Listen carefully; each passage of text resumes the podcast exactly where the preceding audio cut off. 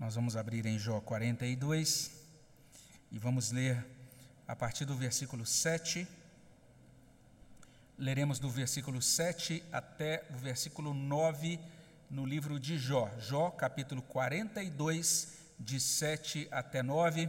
E se você encontrou aí, eu convido você a acompanhar a leitura que farei desse trecho da palavra de Deus, livro de Jó, capítulo 42, de 7 até 9. Diz assim a palavra de Deus: Tendo o Senhor falado estas palavras a Jó, o Senhor disse também a Elifaz, o temanita: A minha ira se acendeu contra ti e contra os teus dois amigos, porque não dissestes de mim o que era reto, como o meu servo Jó.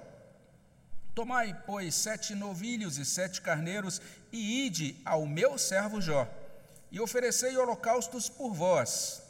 O meu servo Jó orará por vós, porque dele aceitarei a intercessão, para que eu não vos trate segundo a vossa loucura, porque vós não dissestes de mim o que era reto, como o meu servo Jó. Então foram Elifaz, o temanita, e Bildade, o suíta, e Zofar, o naamatita, e fizeram como o Senhor lhes ordenara. E o Senhor aceitou a oração de Jó. Quero convidar você a orar mais uma vez. Pai maravilhoso, obrigado porque pudemos ler esse trecho da tua palavra. Pedimos que o Senhor nos abençoe, que teu Espírito nos conduza, fale aos nossos corações no nome de Jesus. Amém, Senhor Deus. Depois de 36 semanas, nós chegamos ao epílogo do livro de Jó, e a palavra que resume essa parte do livro é a palavra restauração. Quando eu falo, é, quando eu menciono aqui essa palavra restauração, eu quero dizer que eu estou usando o termo com um sentido muito específico, é aquele sentido de consertar alguma coisa que estava quebrado, literalmente isso. O sentido de pôr em bom estado, o sentido de reparar. Esse é o significado eu vou dar tanto nesse sermão como no sermão, o próximo sermão sobre o livro de Jó. E eu esclareço isso porque a palavra restauração ela tem diferentes significados, né? E ganhou espaço aqui no meio evangélico é, brasileiro uma ideia de restauração no sentido de obter de novo a posse ou o domínio de algo que se perdeu. A ideia de recuperar, de reconquistar, de recobrar, de reaver. E a gente precisa ser honesto em dizer que na língua portuguesa a restauração também pode significar isso, essa ideia de reaver o que tinha sido perdido, não é? Mas na teologia de Jó isso não cabe. Não é essa a ideia de Jó capítulo 42, e eu preciso insistir nisso, porque algumas igrejas se uniram até alguns anos atrás, entoando um cântico que dizia assim: Restitui, eu quero de volta o que é meu e aquelas igrejas até sugeriam Jó 42 como o grande capítulo da restituição. E criou-se então uma espécie de teologia de restituição. Assim como lá no início Jó está combatendo a chamada teologia da retribuição, é importante a gente entender que Jó 42 não tem nada a ver com teologia de restituição, não é bem isso. É mais, é, quem tiver interessado em restituição, vai lá no site da Receita e vê as regras lá, mas não tem muito a ver com o Jó capítulo 42. E essas pessoas insistem nisso, o Senhor é o Deus que restitui, e elas pregam isso, e elas dizem: olha, é, se Satanás tomar de nós, Deus vai nos dar em dobro, a gente só vai, a gente só tem que reivindicar, de, declarar com fé, profetizar e etc. Mas isso é muito mais magia e superstição com linguagem evangélica. Não é a teologia de Jó 42. A primeira coisa que a gente vê aqui em Jó 42 é que o que acontece aqui não é algo que decorre da ação de Jó, não é algo que aconteceu porque Jó reivindicou ou profetizou, não foi por isso. De fato, Jó clamou a Deus o livro inteiro, não é? Mas a gente nem pode dizer que o que ele clamou lá, aquilo que ele orou lá, é, está mencionado aqui exatamente no capítulo 42. Seria uma interpretação ruim do livro de Jó. E olhando para o que está escrito aqui em Jó 42, nós temos que admitir que todo tipo de restauração que vai aparecer, que aparece aqui nesse capítulo, decorre da graça de Deus. não decorre da maquinação ou da performance, do desempenho ou das obras do homem.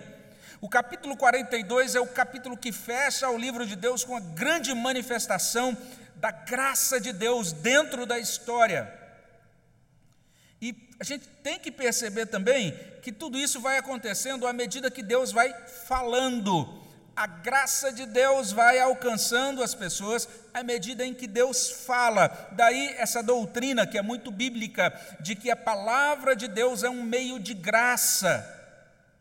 Nenhuma restauração acontece nem aqui em Jó 42 e nem na nossa vida do século 21, nenhuma restauração acontece separado da palavra de Deus. E é porque Deus fala, desde o capítulo, eh, desde o capítulo 38, que Jó é restaurado. É porque Deus fala em 42:8 que os amigos de Jó são restaurados. Deus decidiu falar, e assim como aconteceu lá na primeira criação, em Gênesis 1:1 até 2:3, quando Deus fala, Deus vai criando coisas novas. O que a gente está tendo aqui é coisas que estão sendo criadas pela palavra de Deus. Então é bem plausível a gente assegurar que em Jó 42, de 7 a 9, nós somos apresentados a três dimensões ou três aspectos da restauração. Primeiro, a comunhão de Jó com Deus é restaurada. Segundo, o ministério de Jó é restaurado. Terceiro, os amigos de Jó são restaurados. Vamos ver como é que isso se dá no texto? Em primeiro lugar, a comunhão de Jó com Deus é restaurada. E aqui cabe um outro esclarecimento, não é? Existe um sentido em que a comunhão de Jó com Deus nunca foi quebrada no livro todo. Existe um sentido em que Deus sempre esteve com Jó, fiel à aliança da graça, durante toda essa jornada de sofrimento de Jó, em todo o livro, em todo o relato. Mas existe um outro sentido em que, como o próprio Jó reporta, lá no capítulo 30, de 19 até 21, parecia que Deus o lançara na lama, parecia que Deus não estava mais presente na vida dele, parecia que Deus não respondia às suas orações, parecia que Deus estava contrário a ele. A gente vê isso sendo discernido por Jó, por Jó ao longo do livro. E quando chega no final, o último, último discurso dele, é, ele vai colocar isso de modo muito pujante, de modo bastante tocante. Além disso, a gente vai perceber naquilo que é, antecedeu que Deus literalmente deu um puxão de orelha em Jó. Ele esclareceu que Jó não estava apto a questionar o seu governo, Jó não estava apto a questionar a justiça de Deus. E aquela fala de Deus lá atrás foi suficiente para Jó admitir o governo de Deus, admitir a sua própria tolice como ser humano, admitir a imperfeição do seu conhecimento anterior acerca de Deus. E por fim, como a gente viu na semana passada, Jó se abominou, se arrependeu sinceramente, profundamente, aqui no capítulo 2, ou 42, melhor dizendo, nos primeiros cinco versículos. Então agora, Jó está sendo restaurado. É isso que está acontecendo a partir do verso 7. Jó está sendo colado de novo por dentro. Ele está sendo curado, ele está sendo revitalizado na alma.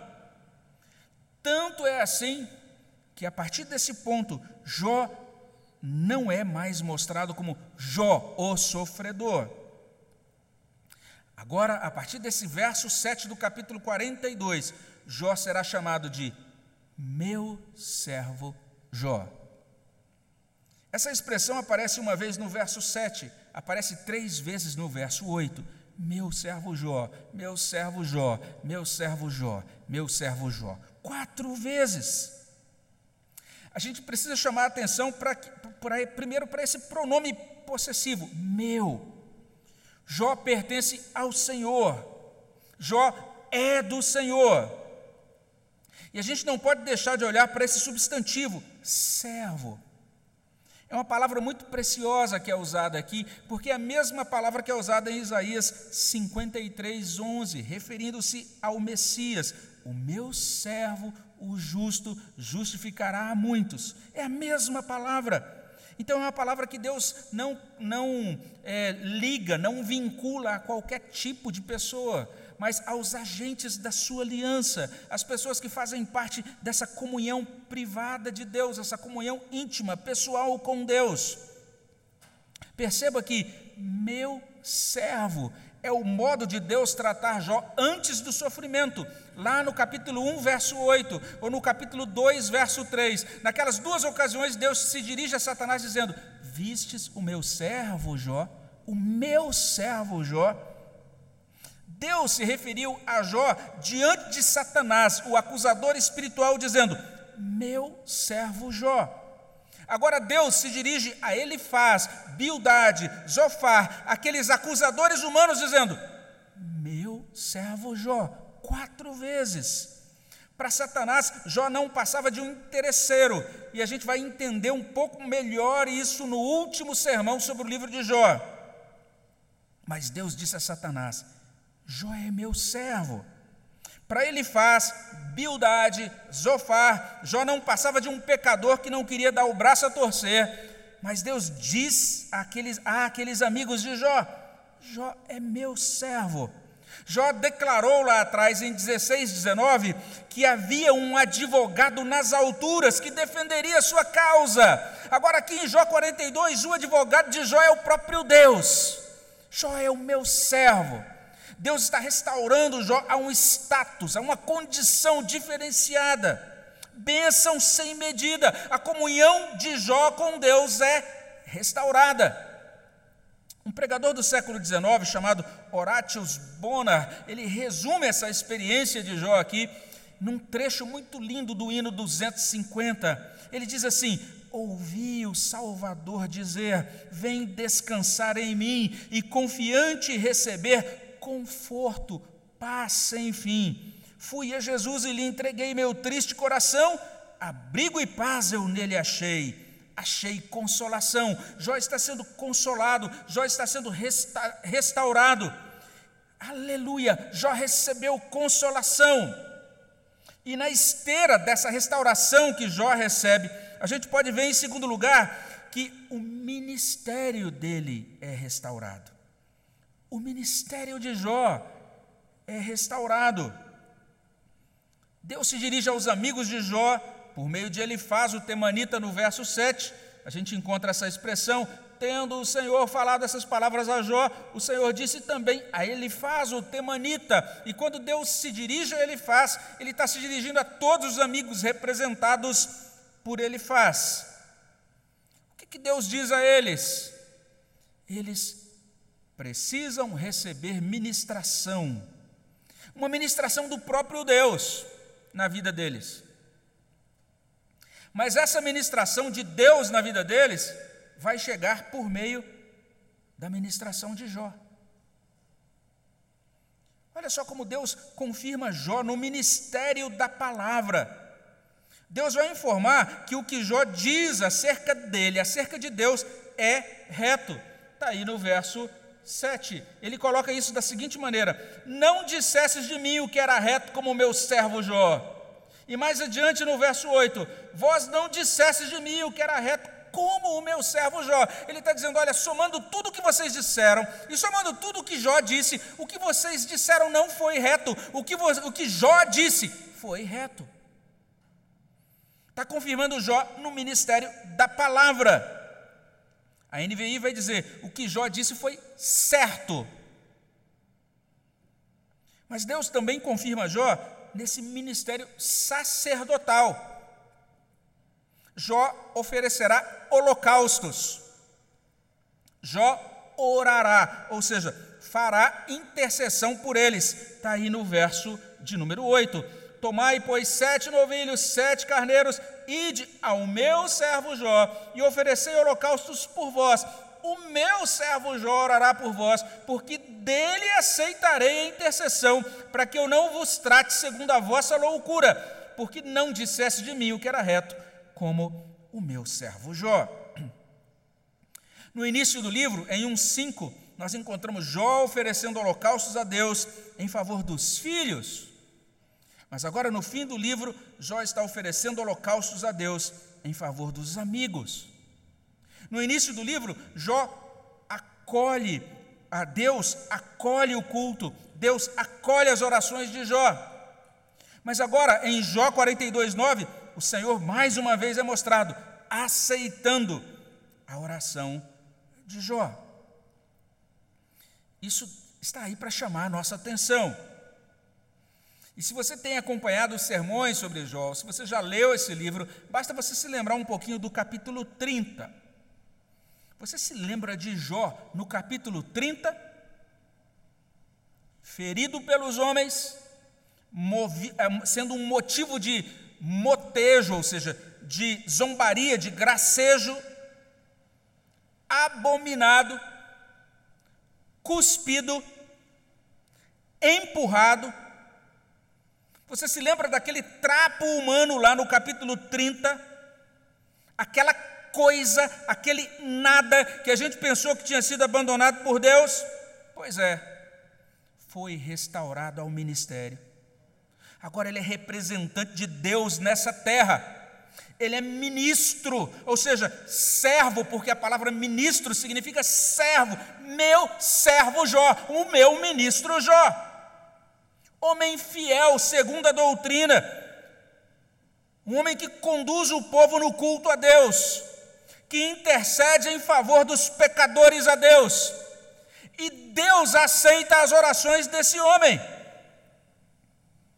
Primeiro, Deus restaurou Jó, a comunhão com ele. A alma abatida de Jó foi reconectada a Deus como fonte de vitalidade, como fonte de alegria. E depois Deus o restaurou ao serviço. Fez de Jó mais uma vez um agente da graça de Deus para a sua geração.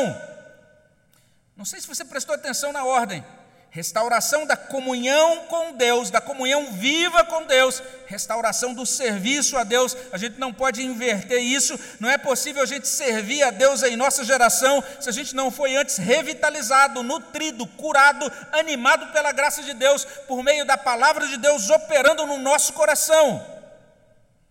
Bênção sem medida, o ministério de Jó é restaurado. Lá em 2 Coríntios 4, 7, Paulo diz que os crentes guardam o tesouro do Evangelho como vasos de barro. O livro de Jó está dizendo que às vezes o vaso tem que ser quebrado. Deus tem de refazê-lo. Então esse vaso vai estar pronto. Ele vai estar verdadeiramente adequado para embalar esse tesouro do Evangelho. A gente até canta um cântico que diz isso. Eu quero ser, Senhor amado, como um vaso nas mãos do oleiro. Quebra a minha vida e faz-a de novo. Eu quero ser, eu quero ser um vaso novo. Jó agora é vaso novo. Jó agora está transbordante da graça do Evangelho. E agora ele ministra segundo a orientação do próprio Deus. Isso nos conduz ao último ensino, porque, em terceiro lugar, os amigos de Jó são restaurados. Basta a gente olhar para o verso 7, Deus diz que a ira dele está acesa. Acesa contra ele faz, contra Bildade, contra Zofar, porque eles não disseram o que era reto acerca de Deus, ou o que é reto acerca dele. E agora só existe uma esperança para aqueles três homens: a oferta de holocaustos. Este é o modo do Antigo Testamento afirmar que aqueles três homens precisavam do perdão que vem pela redenção dos pecados. Eles precisavam daquela restauração da comunhão deles com Deus por meio do sacrifício de um substituto, aquilo que é chamado de sacrifício vicário, porque existe essa ideia de substituição. Essa linguagem toda dos holocaustos está apontando para o sacrifício de Jesus. Jesus é esse Cordeiro perfeito de Deus que, morrendo, trocou de lugar conosco. Então, ele carregou o nosso castigo a fim de que a gente receba a justiça dele, e com essa justiça que a gente recebe dele, a gente recebe o perdão de Deus. Deus restaura, ele faz. Deus restaura os outros dois amigos. Deus faz isso usando o acusado, usando o enjeitado chamado Jó. É assim que Deus faz. De repente, as pessoas do século I receberam uma notícia que deixou, deixou muitas delas assim, boquiabertas. A salvação de Deus estava sendo anunciada por um indivíduo chamado Saulo. Esse indivíduo, poucas semanas antes, estava perseguindo o povo de Deus, prendendo em cadeias. Ele esteve ali do lado de Estevão, ficou ali concordando com o apedrejamento de Estevão, mas agora ele é o pregador da graça de Deus. Coisa é essa que Deus faz? Deus decidiu que pessoas levassem a mensagem da salvação a outras pessoas. Foi por isso que Jesus disse aos discípulos: Ide, portanto, fazei discípulos de todas as nações. De acordo com o propósito de Deus, gente imperfeita, de carne e osso, vai ganhar gente para Jesus. A missão cristã não é uma saga de supercrentes. A missão cristã é pecadores salvos pela graça, anunciando que Deus salva os pecadores pela graça. O cristianismo é a religião de Cristo e não dos pregadores de Cristo. A glória pela conversão de almas é toda de Cristo, não é dos mensageiros de Cristo. Deus usa pessoas simples, imperfeitas, para trazer até nós palavras de vida eterna. Deus emprega gente comum para nossa redenção. Foi o que Deus fez. Ao aceitar a oração de Jó no verso 9, Deus restaurou os amigos de Jó. Bênção sem medida, os amigos de Jó são restaurados. Nós devíamos compreender a riqueza disso para o próprio Jó. Porque se a gente olha lá atrás, em Jó 29, Jó, a, o, nós temos essa figura, o patriarca Jó, se lembrando do quanto ele era útil. E quando chega no capítulo 30, ele lamenta porque ele não se sente mais útil, ele não se vê mais como útil. Agora Deus está concedendo a ele nova utilidade. Existe lugar para Jó no reino de Deus, existe ministério para Jó no reino de Deus. Pessoas serão reconciliadas com o Criador por meio da vida de Jó no reino de Deus. E a gente não pode se esquecer da utilidade disso para as nossas vidas hoje. Nós somos semeadores da boa semente do Evangelho nesta geração. Nós nascemos nesse tempo, nós fomos feitos como reino e sacerdotes de Deus, como diz 1 Pedro 2,9, Apocalipse 1,6. Nós hoje somos testemunhas do Rei e do Reino. E assim a gente pode concluir dizendo que Deus está operando aqui, ele demonstra aqui essa restauração tripla. A comunhão de Jó com Deus é restaurada, o ministério de Jó é restaurado, os amigos de Jó são restaurados. Jó sofreu. E o sofrimento de Jó concedeu a ele um conhecimento mais íntimo de Deus. Eu te conhecia só de ouvir, agora os meus olhos te veem. Jó sofreu. E o sofrimento de Jó o conduziu a uma experiência pessoal e profunda de revitalização e de consolação de Deus. Jó sofreu e o sofrimento dele o configurou como um ministro amadurecido e fiel. Mas não é só isso. Jó sofreu. E o sofrimento de Jó contribuiu para a missão de Deus. forçou Elifaz a vir lá da terra dos Edomitas, de Temã. Forçou Bildade a vir do Médio Eufrates, ou terra de Sabá. Forçou Zofar a vir, a vir das proximidades de Beirute ou de Damasco. Esses três amigos, cada um situado num ponto diferente, fora dos limites do povo de Deus, todos eles foram impelidos a visitar um amigo que sofria. Eles chegaram para aquela visita prontos para falar, cheios de justiça própria, destilando religião. Deus tinha um plano missionário em andamento.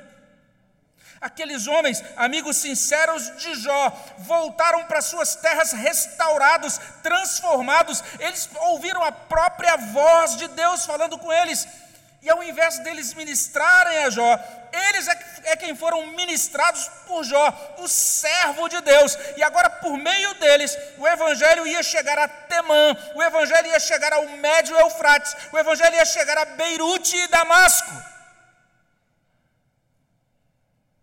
Assim como por causa de uma enfermidade, Paulo pregou o evangelho aos crentes Gálatas, está lá em Gálatas 4,13 a desgraça de Jó conduziu os amigos de Jó ao conhecimento da graça, promoveu a expansão do Evangelho. E quando a gente entende isso, a gente pode olhar diferente ah, para esse sofrimento, tanto de Jó, como também a gente pode olhar um, diferente para o nosso próprio sofrimento, especialmente diante das mazelas desta pandemia do novo coronavírus. Como nós temos ouvido desde o início do culto, nós estamos diante de uma porta missionária que está aberta para a salvação de almas, para a glória de Deus. E tudo acontece sempre nesta ordem exata. Primeiro, restauração da nossa comunhão com Deus. Sendo assim, é importante que a gente clame a Deus por salvação. É importante que a gente retorne para Deus hoje. É importante que a gente olhe para Cristo, esse servo perfeito de Deus, que a gente confie nele para redimir a nossa alma, para revitalizar a nossa alma, para nos trazer de volta a Ele, para receber vida dele. E em seguida, restaurada a nossa comunhão com Deus, a restauração do nosso serviço a Deus. Sendo assim, a gente precisa acertar a nossa vida com Deus para retomar o serviço para fazer algo para Deus nesse mundo enquanto existe tempo. E por fim, essa restauração do poder para o cumprimento da missão. Que os nossos amigos, que os nossos queridos possam encontrar restauração por meio de Cristo no nosso testemunho. Como a gente terminou de cantar no hino 287, levemos luz aos povos e nações pagãs que vivem longe, além do imenso mar. Oh, vamos lá levar-lhes novas de amor, sem esquecer também aqui de semear. Parece até que o hino foi escrito pelo Elias Medeiros, Elias Medeiros, pelo reverendo Elias Medeiros. Pregar para aqueles que estão lá longe e aqueles que também estão aqui próximos de nós. Quando a igreja der o testemunho devido, quando os povos forem alcançados pela graça de Deus soberano, o reino virá. Nós nos ajuntaremos àquela multidão dos salvos em culto perfeito no reino consumado. Nós estaremos diante do nosso Salvador e ao nosso lado os patriarcas, os profetas, o próprio Jó, os apóstolos, os crentes no Senhor Jesus Cristo de todos os tempos, tantos que nem dá para contar. Vamos orar sobre isso. Senhor, no nome de Jesus, nós te agradecemos pela soberania do Senhor, pelo modo como o Senhor dirige a nossa vida particular, como o Senhor dirige, Senhor Deus, o mundo, para que o teu propósito santo seja alcançado e para que o teu evangelho seja espalhado. Nós te agradecemos porque o Senhor usou o teu servo Jó como uma testemunha, ó Deus, e um ministro do Senhor, para que os corações dos seus amigos fossem recebessem do Senhor, ó Deus, graça e bênção Faz isso conosco também e recebe a nossa adoração no nome de Jesus. Amém, Senhor Deus. Vamos adorar ao nosso Senhor.